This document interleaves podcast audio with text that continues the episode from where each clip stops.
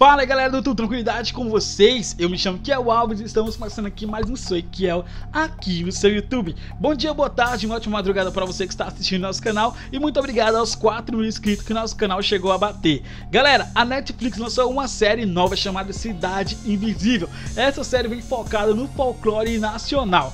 E dentro dessa série, gente, tem uma pessoa, um tema assim, de um personagem que tá chegando muito burburinho, que é o Corpo Seco. E no vídeo de hoje eu trago um pouquinho para vocês sobre essa história que é bem macabra. Vamos pro nosso vídeo que tá incrível, sei que é aqui no seu YouTube.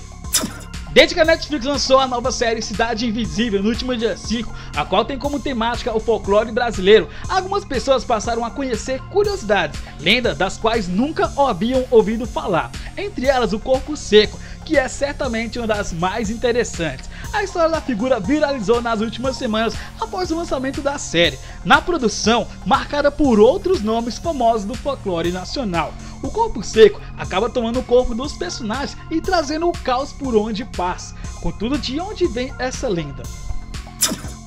De acordo com o site Sua Pesquisa, o personagem é muito conhecido nas regiões sudeste e centro-oeste do Brasil, onde seu nome é temido por gerações, mas também há incidentes de variações de lendas em diversas outras localidades, do norte a sul do país.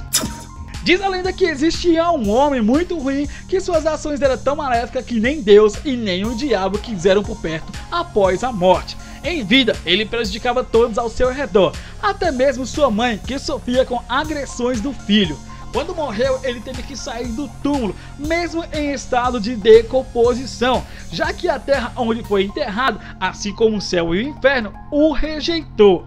Dessa forma, a alma passou perambular pelas estradas, assustando quem cruzasse seu caminho.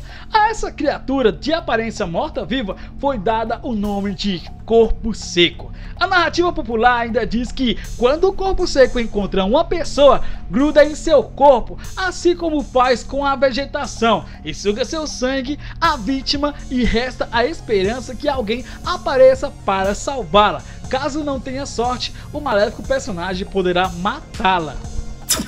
Devido ao medo causado pelas lendas que costumam ser passado para os mais velhos para as crianças, muitas vezes para que as mesmas não saiam sozinhas, há diversas pessoas que evitam caminhar em estradas desertas no interior.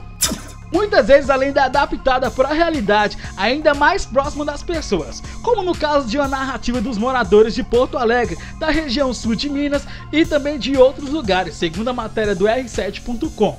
Muitos residentes locais acreditam que o corpo seco viveu em um famoso casarão da cidade, que seria mal assombrado. Segundo a tradição, o homem pertencia a uma família rica e tinha sete irmãos. Ele vivia se metendo em brigas nos eventos noturnos que frequentava e ao chegar em casa ainda arranjava inúmeras confusões com a família. Contudo, passou um tempo e o jovem contraiu uma série de doenças que o deixou com aparência cadavérica de tanto que emagreceu. Como muito foi muito discriminado, passou a viver recluso num casarão. E você já ouviu falar sobre essa lenda? Porque para alguns moradores, após a sua morte, o corpo seco teria começado a sobrar as pessoas na fazenda. Mas já para outras pessoas, acreditam que o mesmo nunca morreu. E você, qual é a sua opinião? Deixe aqui embaixo a sua opinião, deixe também nos comentários lá no nosso queridíssimo Instagram, que é o Underline TV, que também vai ter uma pesquisa lá do folclore nacional. E você pode me ajudar lá, respondendo as perguntas. Deixa aqui embaixo se você gostou do vídeo, tá bom? Sou Kiel aqui no seu YouTube. Valeu, tchau, tchau, fui!